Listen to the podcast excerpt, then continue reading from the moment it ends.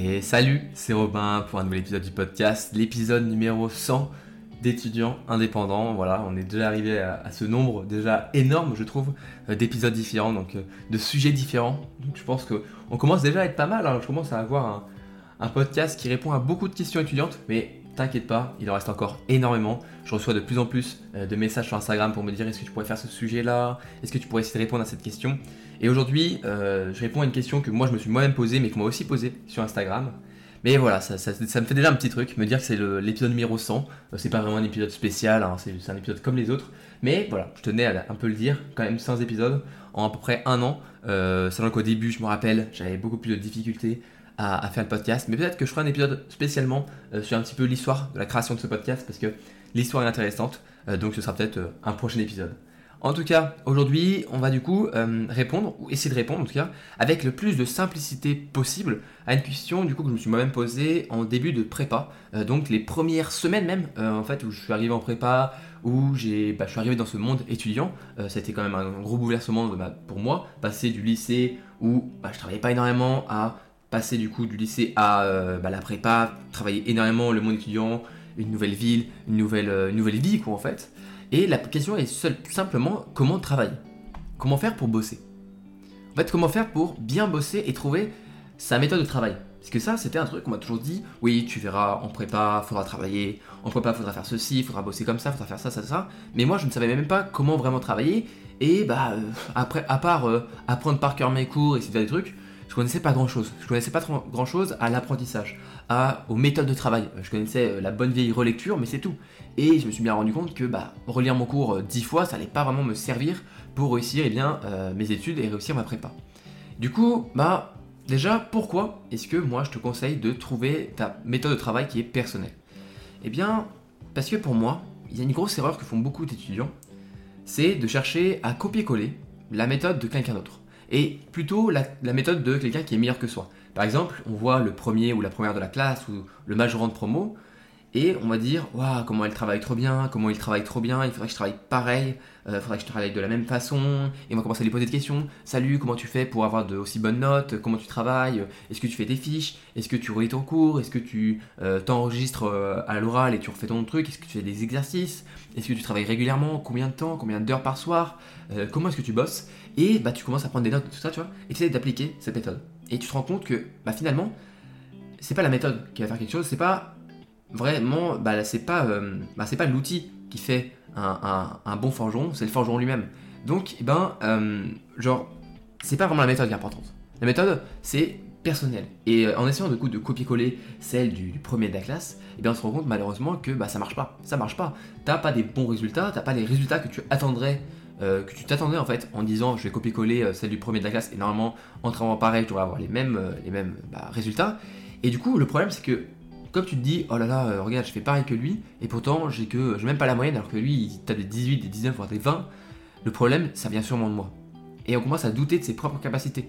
On commence à se demander, est-ce que le problème ne vient pas de moi, est-ce que c'est pas moi le problème, et bah c'est, vu que c'est moi le problème, je vais pas réussir. Et on va commencer à vraiment douter de ses capacités de réussite, à se dire, non mais de toute façon, je suis pas fait pour ça, euh, les études, je vais pas y arriver, euh, je vais me planter, je vais, je vais... Et on commence à, voilà, à tourner un petit peu dans le cercle vicieux du doute, où bah, plus ça avance, plus on se dit que eh bien, euh, on est nul, qu'on est une merde, qu'on n'arrivera jamais à, bah, réussir. Alors que finalement, le problème vient pas de soi-même et vient pas du, quoi, mais du comment on le fait. Le problème, c'est pas la méthode de travail, c'est pas toi, c'est pas le quoi, c'est comment est-ce que tu travailles.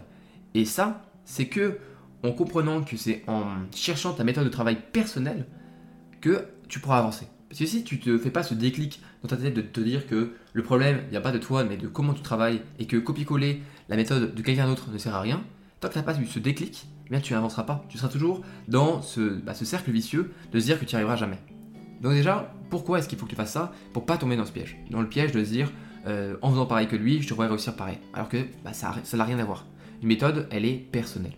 Pour te donner une anecdote, moi au début de la prépa, euh, je pensais bah, faire comme tout le monde et je travaillais le soir. Je travaillais le soir, euh, bah voilà, parce que les gens ils travaillaient le soir, après les cours ils mettaient 2, 3 ou voire 4 heures en plus le soir pour travailler. Ils réalisaient leurs cours, ils faisaient des exercices, ils, euh, voilà, de second genre. Et moi je me suis rendu compte que je détestais travailler le soir. Voilà, c'est comme ça, je, déteste travailler le soir, euh, je trouve ça très très contre-productif et j'arrive jamais à vraiment bien me concentrer, j'étais fatigué, la, lumière un petit peu basse, un petit peu faible, ça, ça m'énervait, ça me faisait mal aux yeux, voilà, je fatiguais très vite.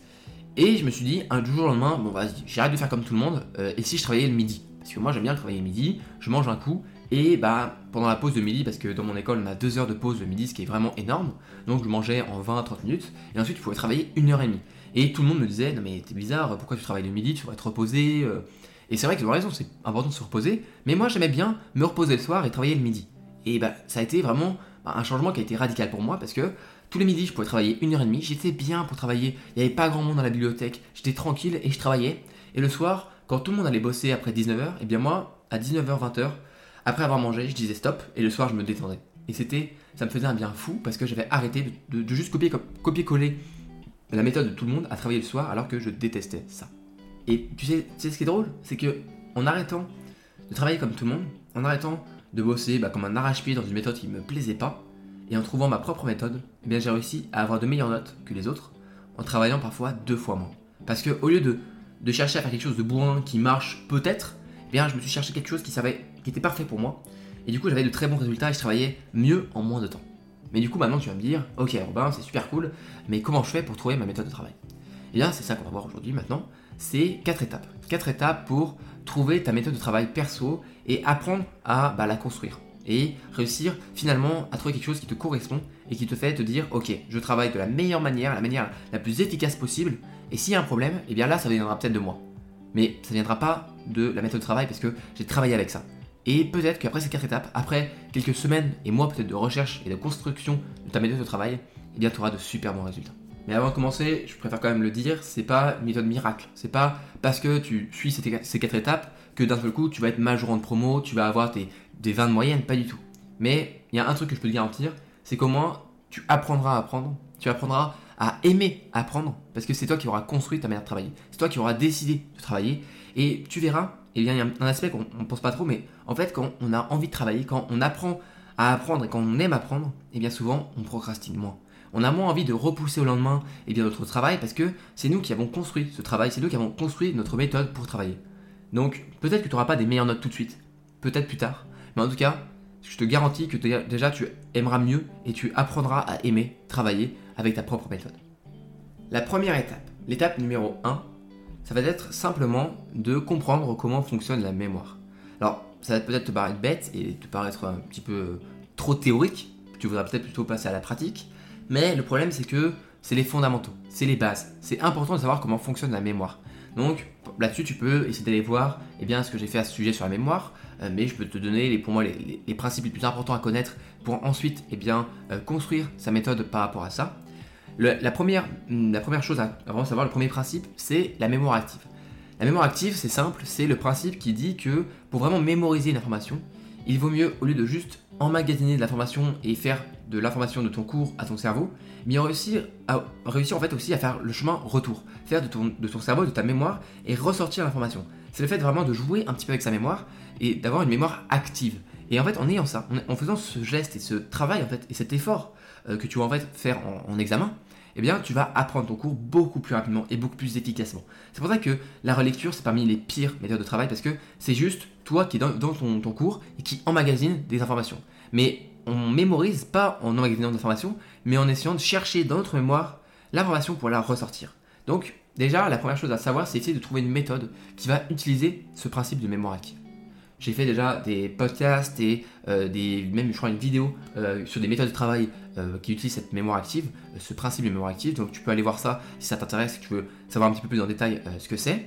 Après, il y a aussi eh bien, le principe dont j'ai parlé dans la dernière newsletter, qui est le principe d'Ebingos, qui était une personne qui a en fait vu la courbe de l'oubli. Je pense que tu as déjà vu, c'est le fait que, eh bien, avec le temps, on oublie toujours quelque chose et s'est rendu compte que bah, simplement en faisant des rappels, en faisant des rappels réguliers sur bien une information, on l'a mémorisé bien plus bah, longtemps et bien plus euh, bah, bien mieux en fait sur la durée. Les rappels, ils doivent se faire la, première fois c'est au bout de 10 minutes, puis après au bout d'un jour, une semaine, un mois, puis enfin 6 mois. Et normalement, au bout de 6 mois, eh bien, tu te souviens toujours de l'information que tu as appris du coup il y a 6 mois, tu vois. Euh, parce que moi, depuis que je fais ça, eh j'arrive à garder en mémoire mon cours Parce que combien de fois, je, compte même plus les fois, où j'arrivais, tu sais, genre en avril, mai, juin, et euh, il y avait des, exercices qui traitaient d'un sujet que euh, je, fait en fait en septembre, tu vois. Un, chapitre qu'on avait fait genre en septembre en mathématiques. Et après j'étais, what, mais attends, on a vu ça, putain, je me souviens de rien du tout. Mais maintenant, si tu fais ce principe de, de, rappel, et eh bien normalement, tu pourras avec le temps euh, réussir à bah, te rappeler et à mémoriser tes cours, même sur une grande, grande durée. Dernier principe important, il y en a encore plein d'autres, mais je ne vais pas rentrer non plus trop dans les détails, c'est la méthode euh, Pomodoro, donc, mais élargie au sens large de utiliser des timers. Utiliser des timers, ça te permet en fait de bah, bien te concentrer sur une tâche pendant une durée déterminée et c'est beaucoup plus important de travailler sur des sessions, par exemple, de 45 minutes de travail, puis 15 minutes de repos euh, mental, plutôt que de faire des grosses sessions de 2-3 heures d'affilée, parce que bah, c'est contre-productif de travailler d'affilée comme ça. Il faut faire des pauses, et bah, pour réussir à faire une bonne méthode de travail, je te conseille d'inclure euh, l'idée de garder eh bien, voilà, cet aspect Pomodoro, cet aspect où tu prends du temps parfois pour travailler, donc tu prends 45 minutes, puis après tu as quand même 15 minutes pour te reposer, et ça vraiment pour ton cerveau c'est bah, une pause qui est méritée et qui est surtout nécessaire pour à la fin réussir à te reconcentrer une nouvelle fois quand tu enchaînes une nouvelle session. Alors que enchaîner tout d'affilée, franchement, ton cerveau à la fin il n'en peut plus. Et en fait, eh ben, les premières heures, peut-être que tu es efficace, mais dès que tu dépasses une heure, une heure et demie d'affilée, eh bien ton cerveau il n'en peut plus. Et au bout de 3 heures, tu es complètement mort. Alors que faire 3, 3 fois une session de 45 minutes, 15 minutes, c'est possible. Alors que franchement, faire 3 heures d'affilée, moi je peux pas. Même moi je peux pas, j'y arrive pas. Euh, sauf en, examen quand je suis obligé de faire des. vraiment d'être concentré pendant plusieurs heures. Mais pour une session de révision, euh, c'est quand même beaucoup plus difficile. Donc voilà, les trois principes à connaître l'active recall, donc la mémoire active, le fait de faire des rappels réguliers, et enfin le fait d'utiliser eh bien, la méthode Pomodoro au sens large pour se créer des timers et des sessions de travail avec un temps de travail et un temps de repos. Ça, c'est l'étape 1, c'est l'étape un petit peu chiante, on va pas se mentir, c'est l'étape théorique où tu apprends des choses. Mais au pire, moi je me dis que c'est apprendre des choses qui, te serviront. Tu vois, tu sais que ce que tu apprends, ça va te servir parce que ça va te permettre de créer ta méthode. Donc c'est pas un, moment qui est trop difficile. Et l'étape 2, l'étape 2, ça va être de faire un bilan. Alors un bilan de ce qui fonctionne sur toi. En fait, eh bien, euh, faut arrêter de se focaliser sur les autres. Là, tu oublies tout le monde, sauf toi. Tu te regardes juste toi-même, tu te focuses, tu te concentres sur toi-même. Et tu commences à te regarder, ok, cet examen-là, comment est-ce que je l'ai révisé Ok, j'ai fait ça cet examen-là, ah, j'ai mieux réussi, ah, j'ai fait un truc un peu différemment, tu vois. Et tu commences à regarder comment tu travailles, comment tu te crées ta routine, comment est-ce que tu bosses et quelle méthode fonctionne sur toi. Est-ce que la relecture, ça fonctionne? Bon, pas très bien. Est-ce que le fait de parler à, l'oral devant un miroir d'un cours, est-ce que ça marche bien? Ah, ça marche bien Ok. Peut-être que une mémoire qui est bien auditive, tu vois. Euh, je pense que tu connais les trois types de mémoire, c'est la mémoire visuelle, euh, auditive et euh, kinésique, kinétique. Je sais plus c'est quoi exactement le truc, mais c'est au toucher, etc. bon, pour moi c'est un petit peu trop théorique ça, mais on s'en fiche un petit peu. Ce qui est important, c'est de voir qu'est-ce qui te permet vraiment de mieux mémoriser, qu'est-ce qui fonctionne sur toi. Ok? Tu fais un bilan comme ça et tu peux faire voilà une, feuille sur les méthodes que tu aimes bien, les méthodes que tu aimes pas, les méthodes qui sont efficaces et les méthodes qui sont pas très efficaces. Et tu vas essayer de croiser une méthode que tu aimes bien et qui en plus est efficace. Parce que vaut mieux bah, aimer travailler. Si tu n'aimes pas travailler, ça sert à rien de faire une, une, méthode qui est efficace. Si tu détestes travailler, à un moment, tu voudras pas bosser. Alors que si tu as une méthode qui est bah, plutôt efficace et que tu aimes beaucoup, et là tu auras beaucoup plus tendance à bosser pendant longtemps et ce sera bien mieux sur la durée. Donc tu fais un bilan. Tu fais un bilan. Euh, moi par exemple, je sais que le par cœur, je déteste. Je déteste le par cœur. Je sais pas, j'ai toujours détesté le par cœur. Je trouve ça un petit peu abrutissant. C'est un petit peu un robot euh, qui doit apprendre par cœur et après ressortir par cœur eh bien un, cours. Moi, j'ai toujours détesté ça. Donc j'ai toujours essayé de chercher plutôt des méthodes qui cherchaient eh bien à faire de la réflexion, euh, un cheminement de pensée ou alors une méthodologie complète avec des exercices. Je trouve ça bien plus intéressant et moi ça marche beaucoup plus, bah, beaucoup mieux sur moi. moi relire un cours en boucle, le surligner, c'est faire quelque chose comme ça. Pas je n'apprends pas très bien, alors que quand je fais des exercices, certes un petit peu bourrin, faire 10 exercices sur un, chapitre, et eh bien à la fin du chapitre, je le connais. Donc tu vois, tu fais un bilan comme ça, et ce sera un bilan personnel. Il n'y a pas, en fait, personne ne doit, doit te dire, eh bien ça c'est une mauvaise méthode. Si toi, la relecture, je sais pas ça marche, mais du tonnerre chez toi, eh bien fais de la relecture, même si pour moi, je trouve que c'est une méthode qui ne marche pas bien, peut-être que pour toi, ça fonctionne énormément. Donc, eh bien, voilà, fais un bilan, et eh bien, si tu sais pas trop comment travailler, si tu n'as pas trop de méthode et que tu fais ça un peu au pif, eh bien c'est pas grave, tu passes à l'étape 3. Et l'étape 3, c'est de construire ta méthode. Alors si tu as fait le bilan et tu as une méthode déjà qui est un petit peu préfaite et tu vois un petit peu ce qui marche, tu peux te baser là-dessus et euh, améliorer. Et si tu n'as pas trop de méthodes, eh bien tu as juste à essayer de nouvelles méthodes. Donc, eh bien, il y a plein, il y en a des, dizaines de méthodes différentes qui marchent et qui vont utiliser euh, le principe d'active recall et des rappels et tout ça euh, que j'ai parlé dans l'étape 1. Mais eh bien, tu peux par exemple faire la méthode des flashcards. la méthode des mind maps, que j'ai encore parlé plusieurs fois, la méthode d'essayer d'enseigner à quelqu'un, tu peux faire, il y a plein de méthodes différentes qui te permettent en fait de mieux apprendre tes cours. Et ça, eh bien, je te laisserai aller voir un petit peu sur internet ou sur mes podcasts ou sur mes vidéos parce que j'en ai parlé plus en détail. Mais l'idée, c'est ça, c'est construire ta méthode sur, bah, soit tu te bases sur une méthode que tu as vue dans ton bilan qui fonctionne bien, soit tu essayes comme ça de grappiller, tu vois, tu dis, ah, les flashcards, c'est intéressant, euh, peut-être pour cet aspect-là de mes cours, parce que, encore une fois, une méthode de travail, ça va peut-être pas marcher pour tous tes cours. Peut-être que pour euh, l'histoire, le par cœur, ça va être très bien, parce que c'est vrai qu'en histoire, il faut bah, savoir beaucoup de choses. Après, par contre, en maths, peut-être que bah, le par cœur, ça va pas très bien fonctionner, parce qu'il faut savoir de la méthodologie. Donc, peut-être que tu vas te dire, oh, les flashcards, pour l'histoire, pas mal. Ok, ça, c'est bien pour le par cœur, les flashcards. Donc, je vais faire des flashcards pour, pour, pour l'histoire, on va faire ça. Par contre, pour les maths, ouais, c'est pas fou. Euh, à, part, euh, à part savoir mes théorèmes par cœur, bon, ça sert pas à grand chose. Il faut que je sache faire des exercices. Bon, bah, go, je me fais des sessions d'exercices avec euh, bah, des techniques de rappel. et normalement, bah, je pourrais bien apprendre mes maths.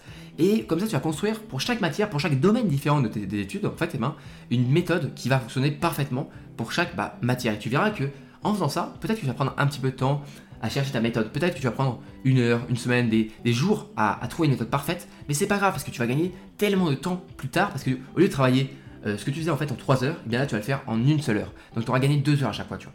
Et c'est pas grave de perdre du temps au début pour la construction de ta méthode, mais tu verras finalement à la fin tu gagneras énormément de temps. Donc cherche des méthodes, essaye de trouver des méthodes, de changer un petit peu. Euh, je sais pas moi, la technique Pomodoro, tu vois, normalement, bah, de base, c'est 25 minutes, 5 minutes. Bah moi, j'aime pas trop, donc je fais 45 minutes, 15 minutes. Donc tu peux changer. Si toi, t'aimes bien faire euh, une heure et demie puis 30 minutes de pause, fais une heure et demie et 30 minutes de pause. Il y a personne qui peut te dire que c'est une mauvaise chose parce que ça te correspond. Tout ce qui est, la seule chose qui est importante, c'est que ça te corresponde et que ça marche pour toi. Pour les autres, on s'en fout. On s'en fout de ce que font les autres, ok? On se focalise que sur nous-mêmes. Et ensuite, l'étape 4, qui peut-être la plus difficile à vivre, mais c'est apprendre eh bien, à surmonter les échecs et s'adapter.